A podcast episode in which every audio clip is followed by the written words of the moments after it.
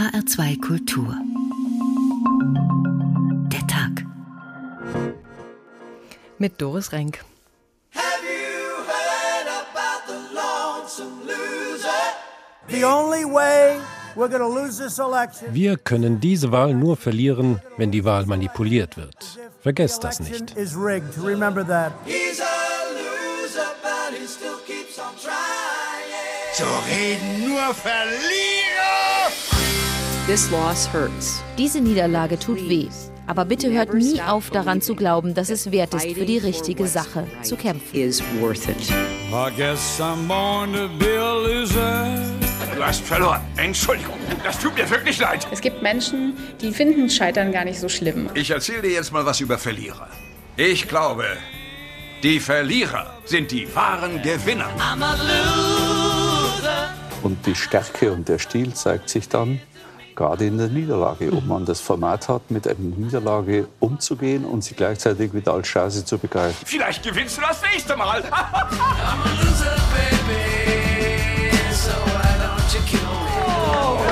Du hast verloren, du hast. Wir haben verloren, ist doch gar keine Frage. Ja, komm hoch, es geht weiter. Was? Ja. Der Punkt ist nicht der, wie hart einer zuschlagen kann. Es zählt bloß, wie viel man einstecken kann und trotzdem weitermacht. Gibt es einen eindeutigen Verlierer und das ist nun wirklich Frau Merkel und das sollten auch Sie mal zur Kenntnis nehmen. Winning is easy. Du wirst niemals gewinnen. Losing is never easy. Not for me, it's not. Aber ich kann verlieren. Wieder und wieder und wieder für immer. Stellen Sie sich vor, Donald Trump gesteht mit bewegter, aber klarer Stimme seine Niederlage ein und wünscht über alle politischen Gräben hinweg seinem Nachfolger Joe Biden Glück und alle fallen sich in die Arme. Na, nein, so ist es nicht. Trump hält sich erstens womöglich immer noch für den eigentlichen Wahlsieger und zweitens ist er ja offensichtlich ein schlechter Verlierer. Das halten viele für kindischen Trotz. Es könnte aber auch eine Strategie sein. Wer die Niederlage nicht anerkennt, schmälert den Sieg. Ihr habt geschummelt, sagen Kinder, um den anderen die Freude zu verderben und sich über den eigenen Schmerz zu trösten. Trump tröstet zugleich seine Fans mit der Botschaft, eigentlich haben wir gewonnen. Und er versucht, die Legitimität seines Nachfolgers zu beschädigen. Gerhard Schröder hat 2005 in der Wahlnacht die Westentaschenversion dieser Strategie vorgeführt. Im Leistungssport gibt es Trainer, die fast jede Niederlage auf dunkle Machenschaften zurückführen und Sportler, die reklamieren, auf Werbebanden und Fans eintreten, Schläger zerschmettern und sich gewissermaßen als schlechte Verlierer inszenieren und dafür von den Fans als eigensinnige, unangepasste Persönlichkeiten gefeiert werden womit wir schon wieder bei Donald Trump sind. Wenn es ihm nur um die Wahrung seines Images und eine grandio einen grandiosen Abging ginge, dann wäre sein Benehmen zu verschmerzen. Aber in der Politik stiften die schlechten Verlierer oft Verschwörungsmythen, die Staat und Gesellschaft auf Jahre hinaus vergiften. In Deutschland nannte man sowas mal Dolchstoßlegende und die hatte großen Anteil am Aufstieg Adolf Hitlers. Lucky Loser verlieren als Erfolgsmodell, so haben wir die Sendung heute überschrieben. Beginnen aber mit einem, für den Verlieren eigentlich gar keine Option ist. Er gewinnt immer und wenn nicht, dann haben ihm die anderen den Sieg gestohlen. Katrin Brandt über den Stand der Dinge in den USA, wo man noch immer sehr unterschiedlich auf den Ausgang der Wahl schaut und viele zu Trump stehen.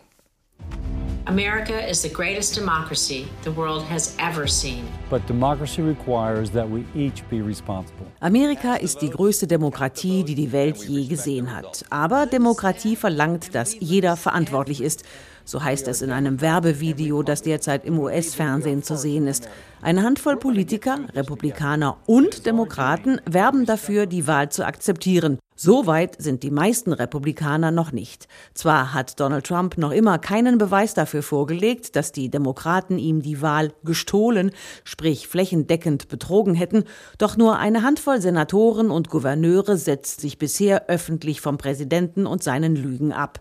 Charlie Baker etwa, der Gouverneur von Massachusetts. I'm dismayed to hear the baseless claims coming from the president, from his team and from many other elected Republican officials in Washington. Er sei entsetzt über die haltlosen Behauptungen des Präsidenten, seines Teams und vieler anderer Vertreter der Republikaner, so Baker.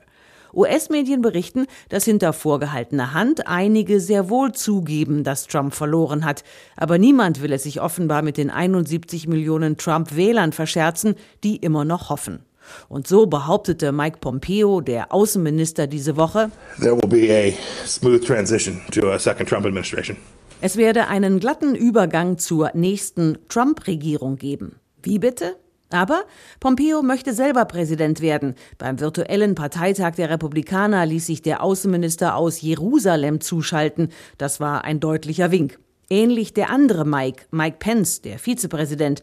Zwar twitterte er diese Woche, es sei erst vorbei, wenn es vorbei sei, aber ansonsten hält er die Füße still. Pence möchte mehr sein als nur Stellvertreter. Sich jetzt schon vom Präsidenten abzusetzen, das würde Trumps Basis wohl nie vergessen. Und Trump selber auch nicht. Viele Beobachter erwarten, dass er 2024 selber noch einmal antreten könnte, im Alter von 78 Jahren. Das hieße, er hätte vier weitere Jahre lang die Republikaner fest im Griff. Und es gibt noch einen Grund, jetzt nicht vom Präsidenten abzurücken. Die Stichwahl in Georgia. Thank you, Georgia. Go out. Georgia, geh wählen, hatte Präsident Trump im Wahlkampf gerufen. Das taten die Bürger in Rekordzahl, allerdings ohne klare Fakten zu schaffen. Die Präsidentschaftswahl wird erneut ausgezählt, noch führt Biden. Mindestens so wichtig aber sind die beiden Sitze für den Senat. Keiner der Bewerber schaffte die nötigen 50 Prozent der Stimmen. Deshalb geht es am 5. Januar in die Stichwahl. Die Republikaner müssen nur einen der Sitze gewinnen, dann behalten sie die Mehrheit im Senat. Und das, sagt Tom Coleman, ein früherer Abgeordneter der Republikaner, ist der Grund, warum das Märchen vom Wahlbetrug weiter befeuert wird. Es geht nur darum, Trumps Basis so aufzuheizen, dass sie in Georgia rausgeht und dem Präsidenten so nützt, wie er es braucht. So Coleman bei PBS. Trumps Basis aufheizen, das kann niemand besser als Trump selbst, also dürfte er bald in Georgia auftauchen und Wahlkampf machen.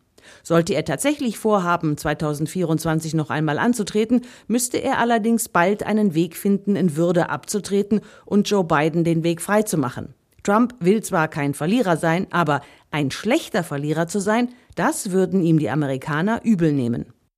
Die Welt blickt also auf die USA, auf das, so empfinden es die meisten, unwürdige Schauspiel, das Donald Trump und seine Gefolgsleute gerade aufführen. Georg Schwarte war lange ARD-Korrespondent in New York und hat einige Wahlen miterlebt. Guten Tag, Herr Schwarte.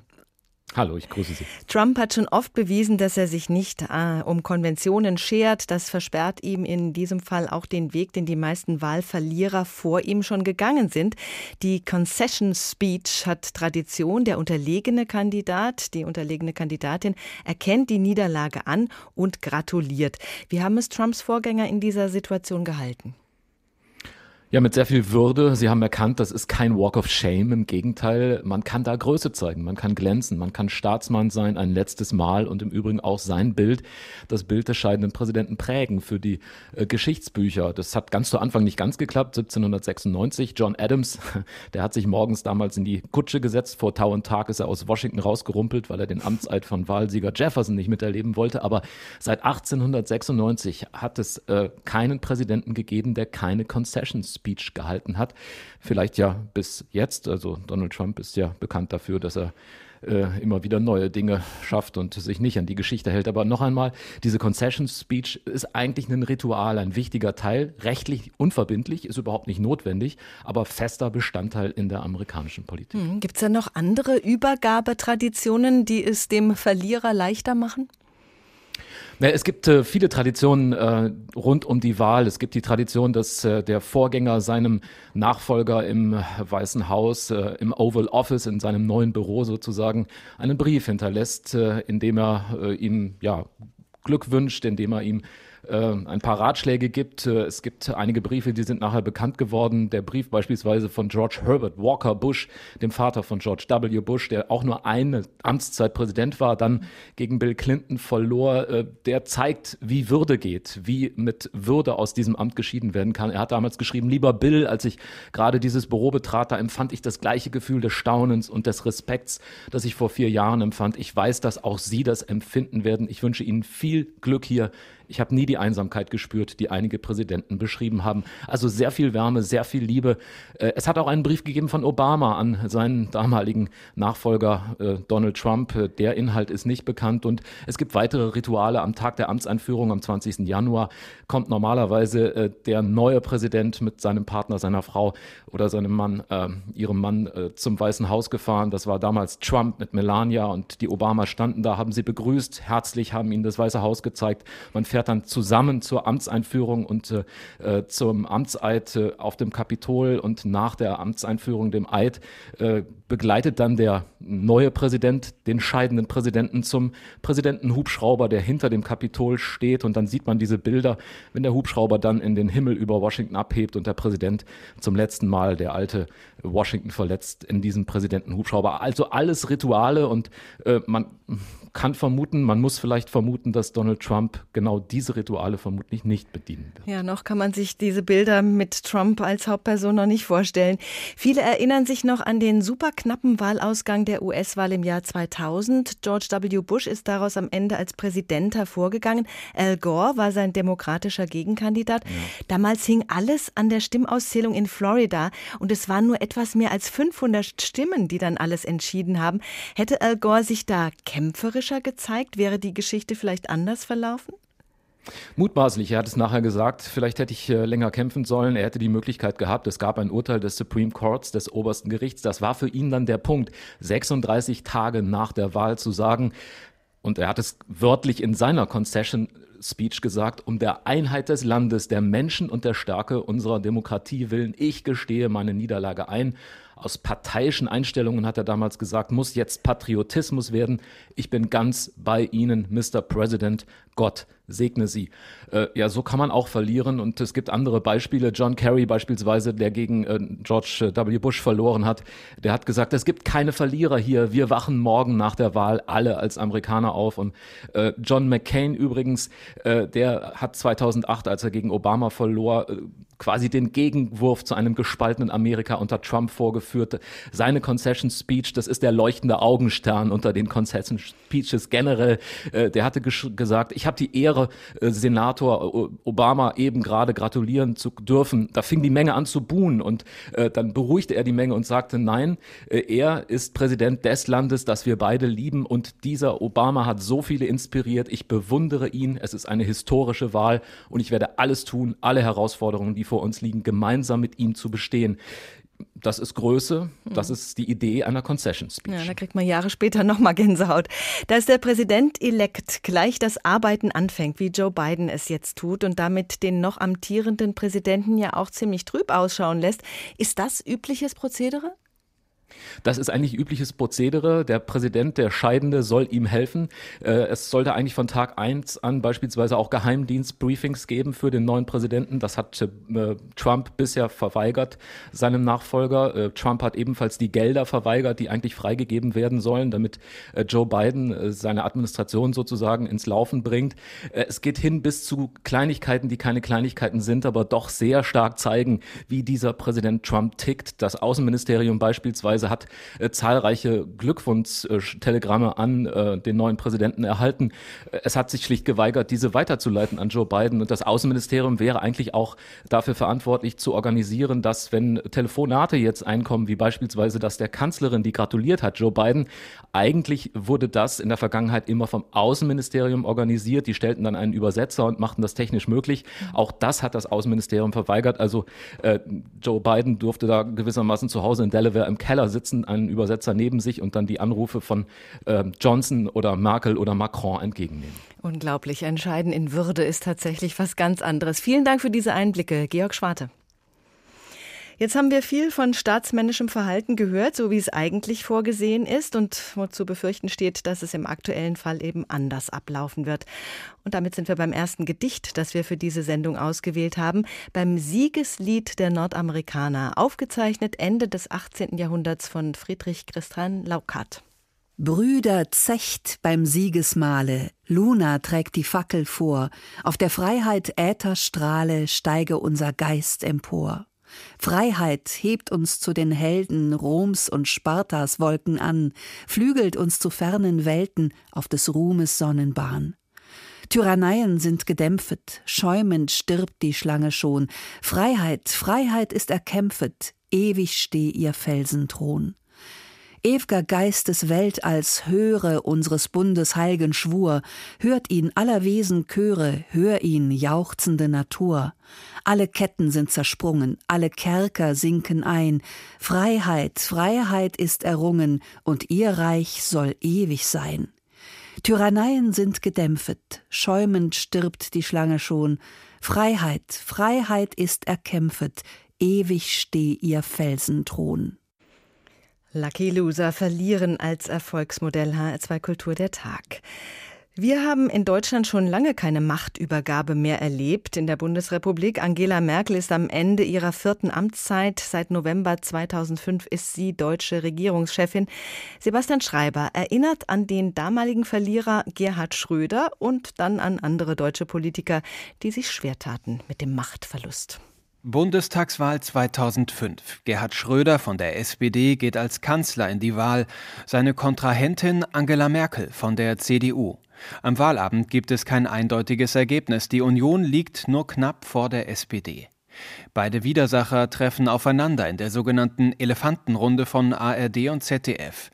Für Schröder ist die Sache an dem Abend klar. Wahlsieger, das können nur er und seine SPD sein. Die Zahlen der Moderatoren interessieren ihn da wenig. 33,9 Prozent und 34,2 Prozent. Damit kann man zumindest nicht der starke Führer einer neuen Regierung sein. Aber Entschuldigung, natürlich kann ich das. Glauben Sie im Ernst, dass meine Partei auf ein Gesprächsangebot von Frau Merkel bei dieser Sachlage einginge, indem sie sagt, sie möchte Bundeskanzlerin werden. Ich meine, wir müssen die Kirche doch auch mal im Dorf lassen. Die Kirche blieb im Dorf und doch kam es anders.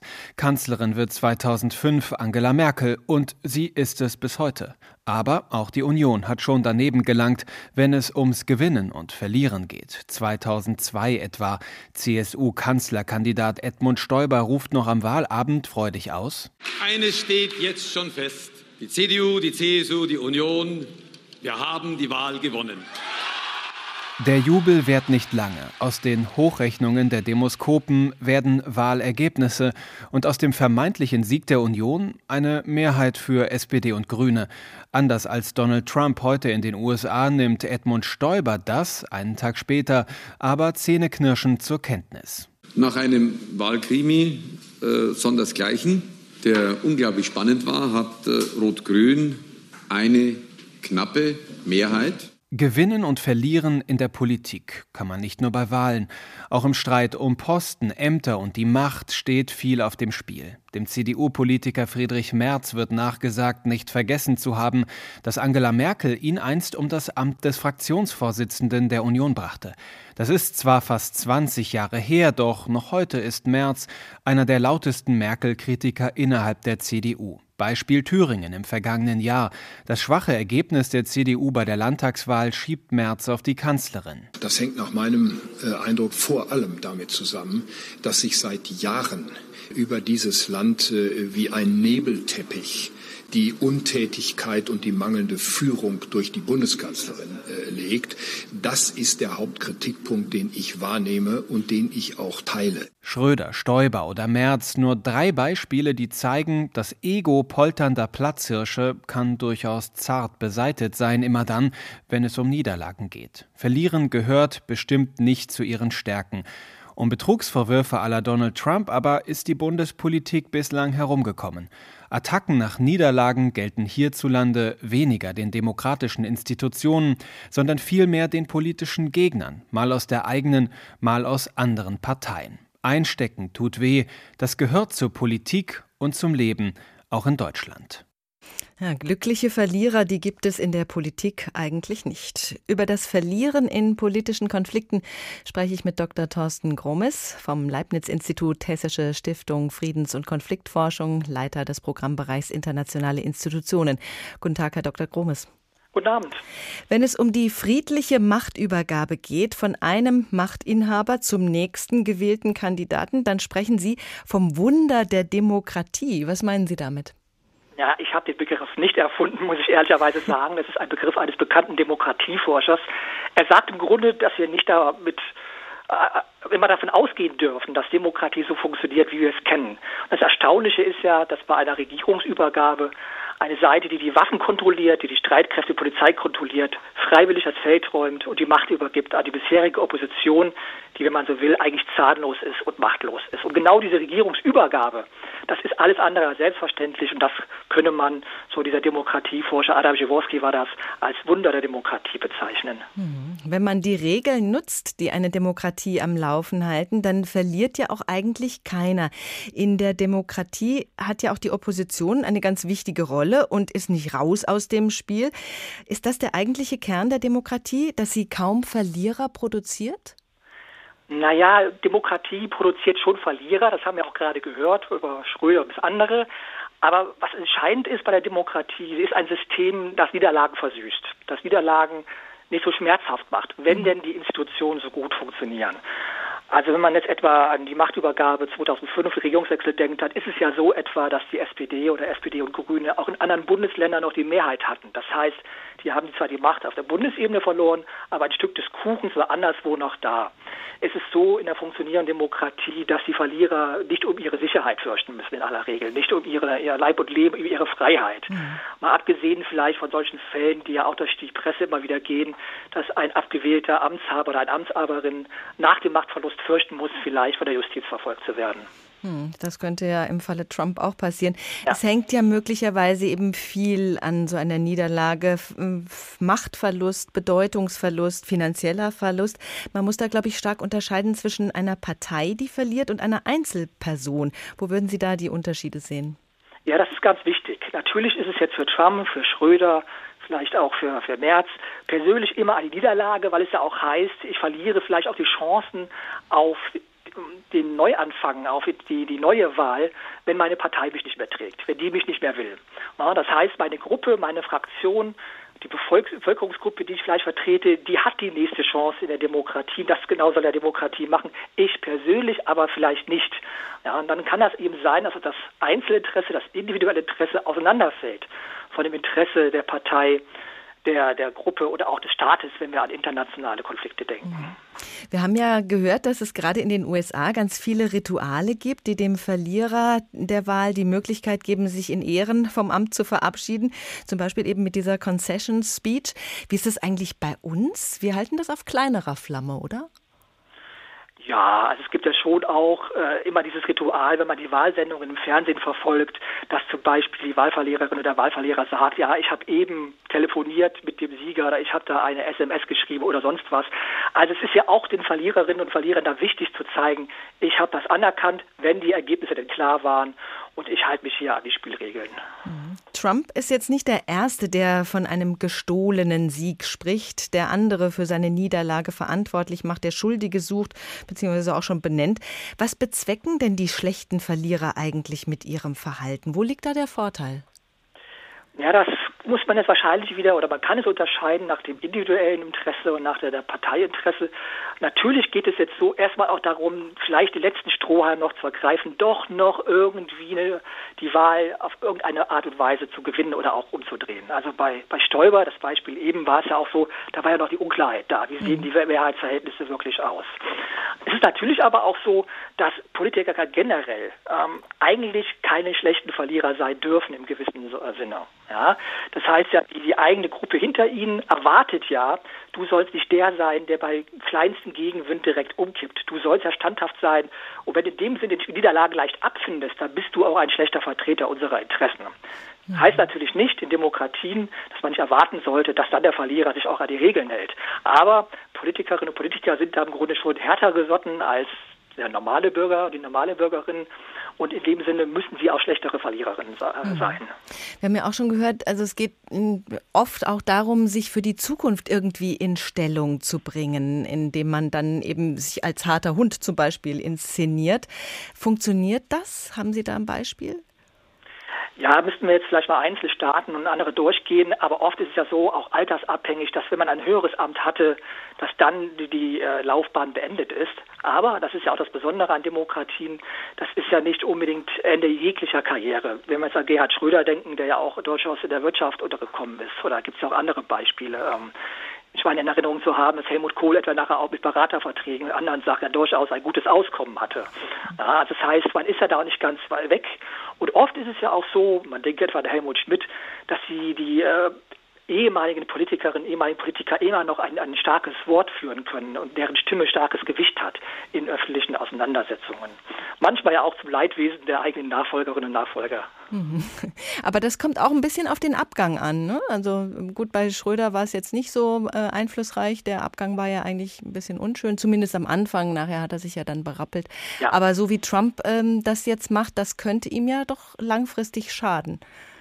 Es kommt darauf an, wie er es kalkuliert. Wenn er jetzt versucht, diese Basis, die er mal mobilisiert hat, dieses Wählersegment aufrechtzuerhalten, dann könnte man auch argument, könnte man auch argumentieren, dass das genau richtig macht.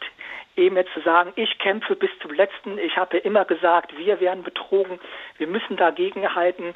Das heißt, je nachdem, welche Ambitionen er hat, welche Ambitionen er auch für seinen Politikstil hat, kann das durchaus äh, passen, oder? für seine Interessen passen und ist nicht äh, deswegen irrational und nur auf persönliche Eitelkeit unbedingt zurückzuführen. Sagt Dr. Thorsten Grummes von der HSFK. Vielen Dank.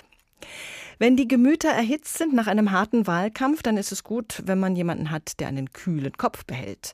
Quirinus Kuhlmann war ein Dichter des Spätbarock, der dann auch als Ketzer verbrannt wurde. Er hat Kühlpsalme verfasst, die so heißen, weil sie gegen die Hitze der Hölle helfen sollten. Den Triumph allerdings, den kostet er weidlich aus. Triumph, mein Jesus hat Triumph sein Reich bekommen. Triumph, das Paradies, Triumph ist eingenommen. Triumph, drum singt mein Geist Triumph mit hohem Schall. Triumph, der Sieg verbleibt, Triumph mein Widerhall. Triumph, ein Feuer entzünd, Triumph mir Leib und Glieder.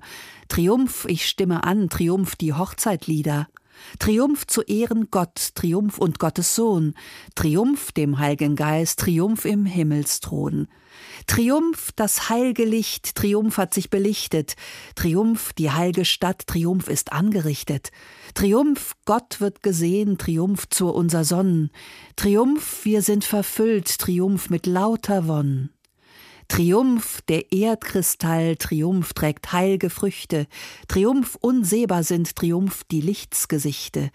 Triumph, o oh Freudenfreud, Triumph sogar behend, Triumph, Triumph, Triumph, Triumph, der ohne End. So viel Triumph. Wenn man an schlechte Verlierer denkt, dann gibt es einen ganz großen Bereich neben der Politik, auf den wir jetzt zu sprechen kommen. Den Sport. Natürlich kann man auch Sport treiben aus purer Freude an der Bewegung und am Spiel, aber selbst im Amateurbereich und in zunehmendem Alter geht es vielen darum, besser zu werden. Am besten noch besser als die anderen. Sport ist Wettkampf. Es geht meistens darum zu gewinnen. Und wenn das nicht klappt, dann wird schon mal ein Schläger zertrümmert oder der Schiedsrichter beschimpft. Thorsten Schweinhardt über schlechte Verlierer im Sport. Beim Boxen geht es oft hart auf hart mit Fäusten und mit Worten. Ich will unter Wladimirs Haut. Ich will beweisen, dass ich keine Angst vor ihm habe. Ich bin hierher gekommen, nicht um nach Punkten zu gewinnen, sondern um ihm den Kopf abzuschlagen, ihn zu zerstören und seinen Bruder auch. Der britische Boxer David Hay vor dem Entscheidungskampf gegen den mehrfachen ukrainischen Boxweltmeister Wladimir Klitschko im Juli 2011. Nach dem Kampf, den er verloren hatte, war er deutlich kleinlauter. Bei der Pressekonferenz stieg er auf einen Tisch, hielt den Journalisten seinen Fuß unter die Nase und erklärte, er habe ja nur verloren, weil er sich den kleinen C verletzt habe. Sieger Wladimir Klitschko konterte diese etwas fragwürdige Ausrede mit den Worten, ich glaube, dich hat eine Biene gestochen. Uh, eine Niederlage ist immer mit Frust und Enttäuschung verbunden. Wer diesen Frust aber an anderen auslässt, verliert doppelt. Erstens das Match und zweitens das Ansehen seiner Mitsportler. Das musste auch Hope Solo lernen, die ehemalige Torhüterin der Frauenfußballnationalmannschaft der USA. 2016 trat Solo mit ihrer Elf bei den Olympischen Spielen in Rio an. Im Viertelfinale kam das aus gegen Schweden. Dabei sein ist alles? So locker konnte Torhüterin Solo das nicht sehen und sie ätzte gegen die schwedische Mannschaft: Wir haben verloren, aber gegen einen Haufen Feiglinge. Dafür wurde die Goalkeeperin suspendiert und schlussendlich aus der Mannschaft geworfen. Oft sind es Sportjournalisten, die den Verliererfrust der Sportler als erstes abkriegen. Das führt dann zu legendären Szenen wie der zwischen Fußballlegende Rudi Völler und Sportreporter Waldemar Hartmann im September 2003. Nach einem mehr als lahmen 0 zu 0 gegen Island kochte der damalige deutsche Nationaltrainer über. Aber ich kann diesen Käse nicht mehr hören und bei jedem Spiel, wenn wir kein Tor geschossen haben und dann ist noch ein tieferer Tiefpunkt, als wir eigentlich schon hatten. Also so einen Scheiß, den kann ich nicht mehr hören. Ich kann jetzt nicht verstehen, warum die Schärfe reinkommt. Warum Schärfe ich... bringt ihr doch rein. Müssen wir uns denn alles gefallen lassen? Ja, ich habe doch keine Schärfe jetzt da reingebracht. Ja, du nicht. Du sitzt hier locker bequem hier auf deinem Stuhl, hast drei Weizenbier getrunken. Verlieren können, das hat viel mit persönlicher Größe und gegenseitiger Achtung zu tun. Ein deutscher Sportler verkörpert diesen Sportsgeist ganz besonders. Was spielt dieser Mann für Bälle? Unglaublich. Timo Boll, Weltklasse-Tischtennisspieler aus Höchst im Odenwald. 2005 hatte Boll bei der Tischtennis-Weltmeisterschaft in Shanghai das Achtelfinale schon gewonnen, als er überraschend einen Punkt an seinen Gegner zurückgab. Aus Fairness, weil dessen Ball doch noch haarscharf die Platte berührt hatte. Und das, obwohl Boll der Einzige war, der das gesehen hatte. Das ist eigentlich auch das Schöne am Tischtennis, dass wirklich noch eine relativ faire Sportart ist, wo wir uns wirklich eine feine Etikette noch bewahrt haben. Da ist eigentlich der am Pranger, der beschissen hat. Durch seine Fairness verlor Boll zwar das Match, aber gewann dafür umso mehr Anerkennung für seine Fähigkeit, auch mal gut verlieren zu können. Dafür wurde er sogar mit dem Fair Play Preis ausgezeichnet. Den Gegner zerstören oder sich selbst mit übertriebenem Leistungsdruck im Sport ist viel möglich. Da ist es aber ähnlich wie in der Politik. Lucky Loser gibt es selten. Verlieren als Erfolgsmodell funktioniert nur, wenn man aus den Fehlern lernt und irgendwann doch Erster wird.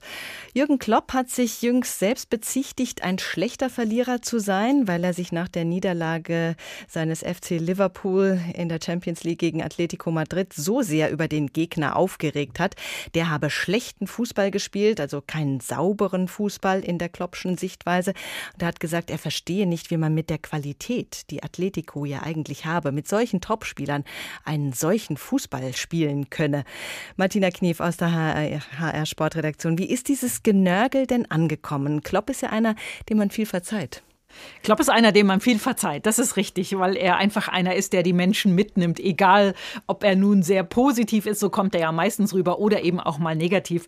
Na klar ist schon, er hat in seiner Aussage recht gehabt. Also keiner spielt gerne gegen Atletico Madrid. Puh, da schaudert's viele Fußballer. Dass er das aber als Rechtfertigung hinnimmt, weil er nicht gut gespielt hat oder sogar verloren hat, das ist natürlich nicht das, was eines Champions League-Siegers der vergangenen Saison, also 2019, und eines englischen Meisters dieser Saison würdig ist.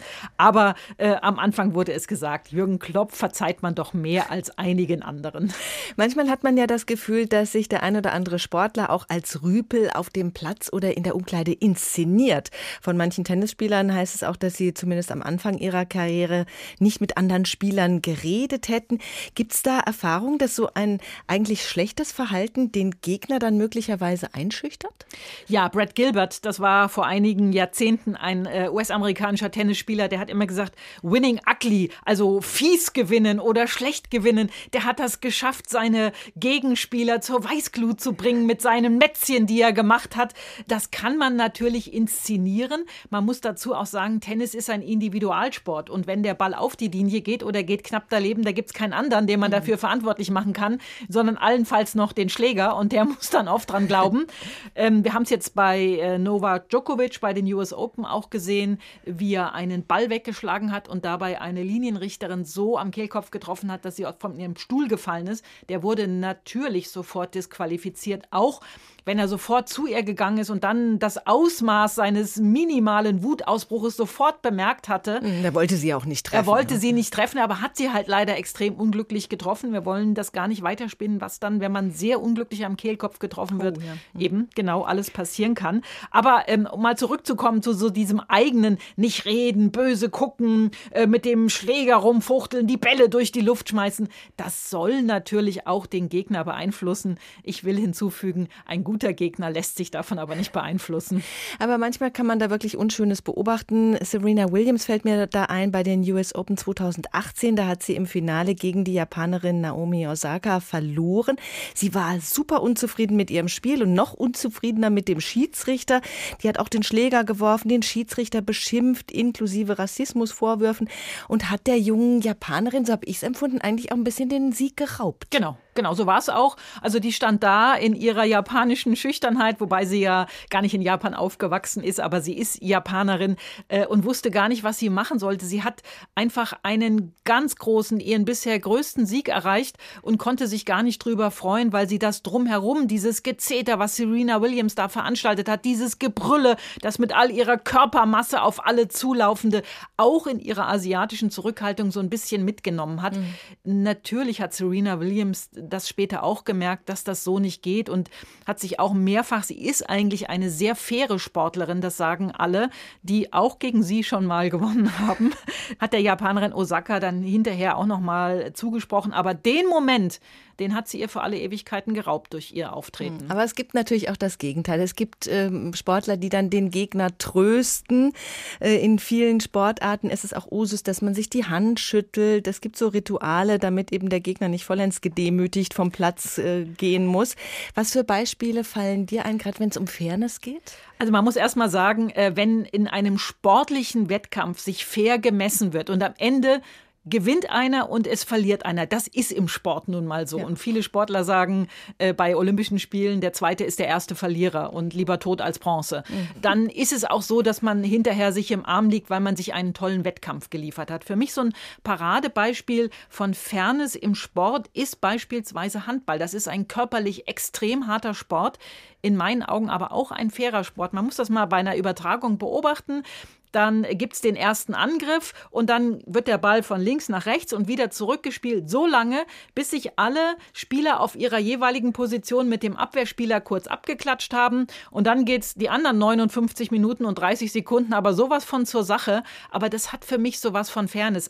Es gibt andere Beispiele, wo Athleten, die wurden dann auch ausgezeichnet, zum Beispiel beim Biathlon, äh, einer anderen den Stock gereicht haben, damit sie weiterlaufen kann, obwohl äh, das ein Trainer einer anderen Mannschaft Mannschaft ist, weil da macht man diesen Sport gemeinsam. Da hat dieser Fairness-Gedanke noch einen sehr, sehr großen Wert. Mhm.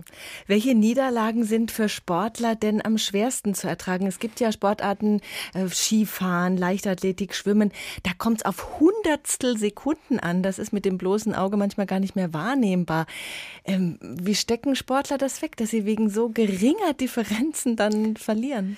Also es kommt natürlich darauf an, an welchem Moment. Wenn es der größte Moment der Sportlerkarriere sein kann, also die olympische Goldmedaille, auf die man ein Sportlerleben lang hingearbeitet hat und verliert diese um den Wimpernschlag des Anschlages, dann kann man schon mal mit dem Fuß aufstampfen und dem äh, Gegner sonst was wünschen. Aber im Grunde genommen sind diese Sportarten, die mit der Uhr gemessen werden, ja total fair, weil die wird elektronisch ausgelöst und gestoppt. Dann ärgert man sich maßlos, dass der Konkurrent eine Sekunde, eine Zehntel, eine Hundertstel gar schneller war. Aber es ist eben auch in diesem Sinne fair. Man muss es nur in dem Moment einer Niederlage akzeptieren können, dass die Uhr äh, korrekt gemessen hat. Das sind natürlich schwer zu ertragende Niederlagen. Wenn ich selber aber deutschen Rekord geschwommen habe in einem Finale und ein anderer schwimmt Weltrekord, dann war er zu dem Zeitpunkt halt besser. Es ist super schwer, aber man kann es vielleicht leichter akzeptieren. Leichter, als wenn es so eine persönliche Entscheidung ist, wie im Eiskunstlauf, wo es dann eben auf Ausdruck oder so ankommt. Beispielsweise, ja. Da gefällt dem einen Kampfrichter das und dem anderen jenes, ja. Martina Knie, vielen Dank. Siegen und Verlieren im Sport, mal schmutzig, mal super fair mit den Niederlagen umgehen, das lernt man auf jeden Fall im Sport. Das muss man lernen, sonst funktioniert es nicht. Was siegt? Bescheidenheit siegt, sagt Hoffmann von Fallersleben. Das Lob der Bescheidenheit. Die Lerche singt, der Kuckuck schreit, Krieg führt die ganze Welt. Es fängt nun an ein großer Streit in Wald und Wies und Feld. Die Blumen streiten heftiglich, wer wohl die schönste sei, und nur die Rose denkt für sich, das ist mir einerlei. Und auch die Vögel streiten sich um ihren Sang und Schall.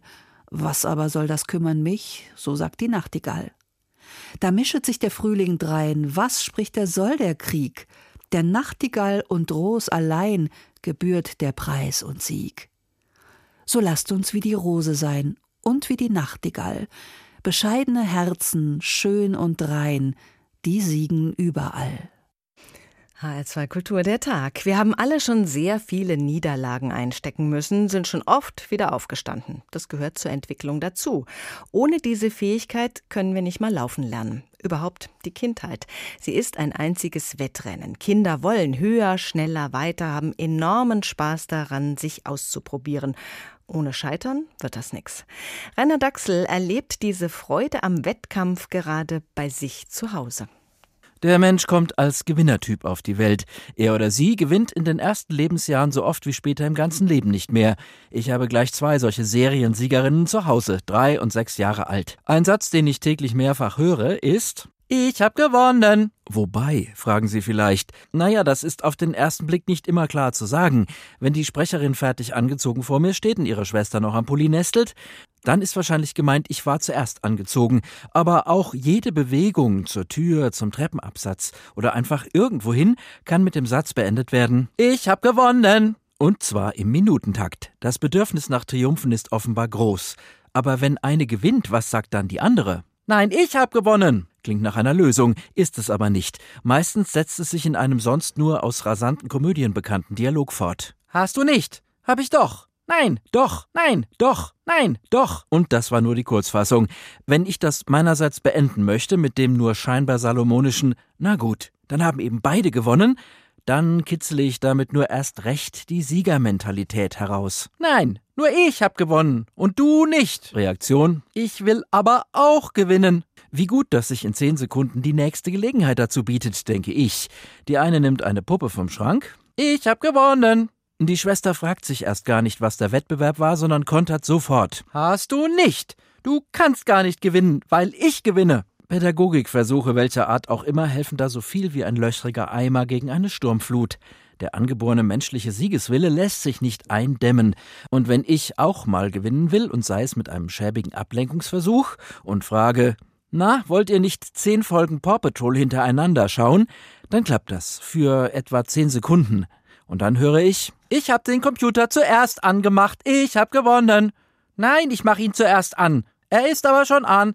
Dann schalte ich ihn aus und mache ihn wieder an. Ich habe gewonnen. In solchen Momenten frage ich mich, wie es erst in Familien zugeht, wo die Eltern die Siegermentalität ihrer Kinder aus ideologischen Gründen noch fördern und die Konkurrenz anheizen. Aber wahrscheinlich klappt das so herum genauso wenig wie andersherum die harmoniepädagogische Eindämmung. Das läuft einfach so. Der Mensch kommt auf die Welt und will gewinnen, und weil er oder sie schlau ist, findet sich immer eine Gelegenheit dazu.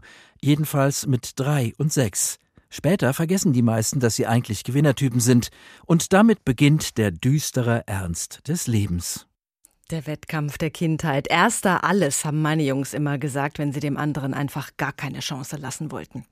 Über den Ernst des Lebens, in dem man sich möglicherweise als Gewinnertyp oder Loser eingerichtet hat, spreche ich mit Werner Gross. Er ist Psychologe mit einer Praxis in Offenbach. Guten Tag, Herr Gross.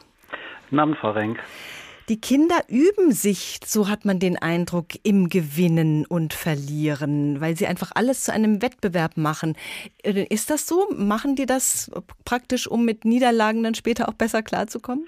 Naja, ich denke, rivalisieren und gewinnen wollen gehört äh, natürlich dazu. Und jeder versucht in der Rangreihe immer der Beste zu sein. Aber wir lernen auf der anderen Seite auch, weil wir doch nicht immer gewinnen, glücklicherweise, äh, dann einfach auch Niederlagen wegzustecken und angemessen damit umzugehen. Und diesen Wechsel zwischen einmal bin ich der Gewinner und äh, einmal bin ich der Verlierer, das ist ja ein wichtiger Punkt. Immer nur gewinnen ist auch nicht lustig, das ist langweilig. Und das Scheitern kann man das lernen, damit umzugehen und wie kann man Kinder da vielleicht unterstützen? Na, ich denke einfach äh, jetzt als ähm, Eltern zu sagen, Scheitern gehört dazu und das ist jetzt äh, natürlich bei einem Dreijährigen oder einem Sechsjährigen äh, Menschen eine andere Geschichte als wenn man dann, was weiß ich, eine schlechte Note, in der Schule hat oder es irgendwie eine, Klausur war, die ähm, schlecht ausgegangen ist, dann ist das auch ein, eine ganz andere, hat das eine ganz andere Qualität. Aber ich denke mal, Scheitern lernen gehört gehört äh, dazu. Also so äh, einfach äh, zu wissen, dass ich nicht immer der ähm, Gewinner sein kann. Also wenn man immer gewinnen will, das sehen wir ja bei Herrn Trump, äh, dann ist es im Grunde äh, ein Stück Größenwahn, der im Grunde kein Ende hat. Der geht bis in die Unendlichkeit. Mhm. Eigentlich äh, sind das äh, Leute, die äh, ihren narzisstischen Größenwahn, äh, das, das geht in eine Richtung, wo es irgendwann zum Absturz kommen muss. Und die Frage ist, wann das letzten Endes passiert. Gibt es denn eigentlich so Persönlichkeitstypen, also Siegertypen? Typen oder geborene Loser? Naja, da müsste man wirklich äh, angucken, wie entsteht so etwas. Und äh, äh das ist, äh, natürlich gibt es Leute, sagen wir mal, die im Laufe ihrer Entwicklung äh, gelernt haben, angemessen ihre Energie umzusetzen äh, und äh, äh die zu äh, richtig zu strukturieren, in eine richtige Form zu bringen. Und wenn das die Haupt, das Hauptthema ist, dann funktioniert das auch. Aber ich denke, diesen Wechsel hinzubekommen zwischen auf der einen, ich denke, das, das sind keine Persönlichkeitstypen, die bleiben müssen, sondern das ist etwas, was einem im Laufe, was man im Laufe des Lebens lernt hm, also und was man auch verändern kann, wenigstens in Grenzen. Ja, also wenn man oft verloren hat und dann schon selber nicht mehr an sich glaubt, dann kann man aber trotzdem immer noch was daran ändern. Natürlich kann man äh, da was dran ändern. Der erste Schritt ist, dass man genau hinguckt, dass man sagt, okay, was war der Grund, warum ich äh, jetzt äh, das nicht geschafft habe, warum ich eine Niederlage äh, erlitten habe, äh, und dann kann man sagen, okay, was ist das, was äh, was ich dazu beigetragen habe und was hat die äußere Situation dazu beigetragen. Also in der Coaching oder im Thera in der Therapie sage ich immer, der erste Punkt ist, gebe ich mir eigentlich eine Chance, mich zu verändern gebe ich mir eine Chance, dass es besser wird. Und dann muss man gucken, was davon ähm, äh, muss ich, kann ich kurzfristig tun, was kann ich mittel- und was kann ich langfristig tun und wo brauche ich vielleicht auch eine Unterstützung von außen. Mhm.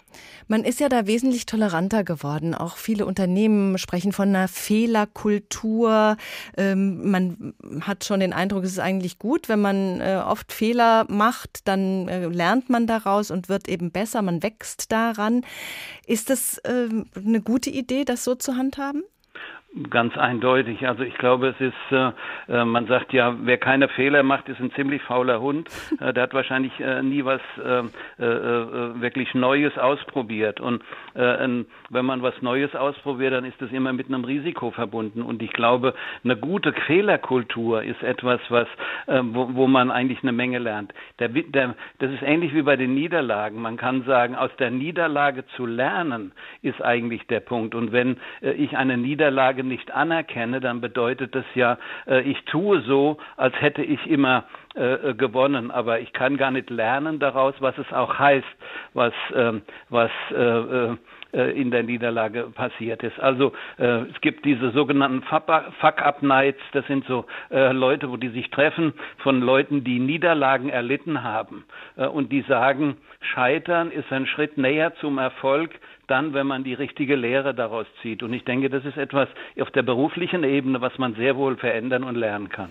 Also man soll dann Stärke ziehen aus der überwundenen Niederlage. Aber das heißt ja, es geht dann letztlich doch wieder ums Gewinnen.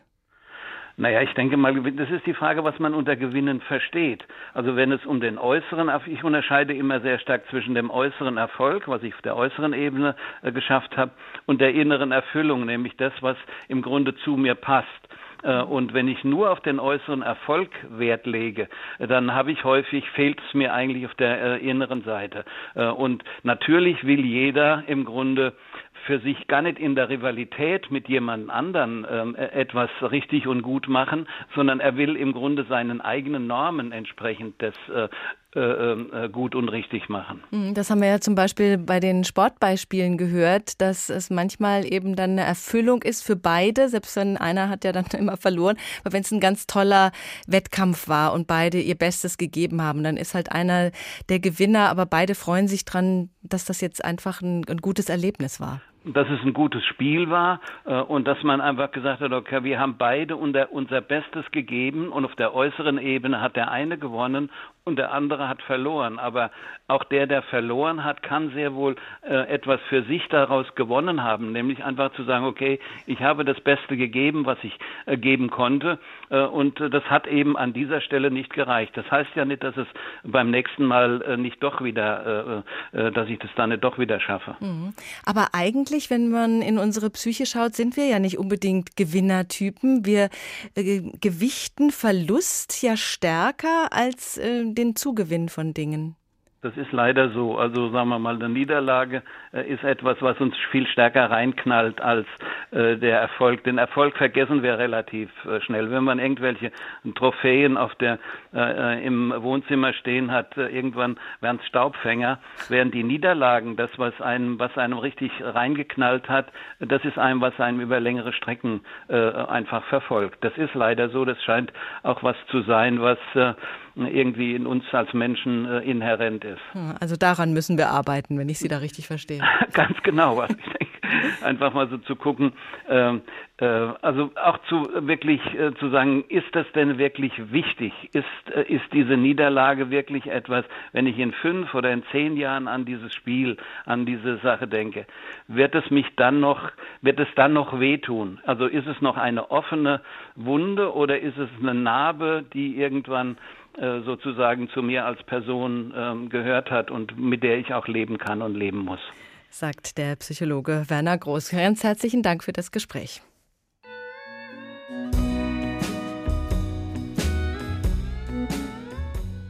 Das war H2 Kultur der Tag. Ohne Niederlagen kommt man nicht durchs Leben. Selbst Siegertypen kennen Rückschläge, aber es kommt darauf an, was man daraus macht. Nicht zuzugeben, dass man verloren hat, die Schuld bei anderen zu suchen, das ist peinlich und unreif und wird einen nicht weiterbringen.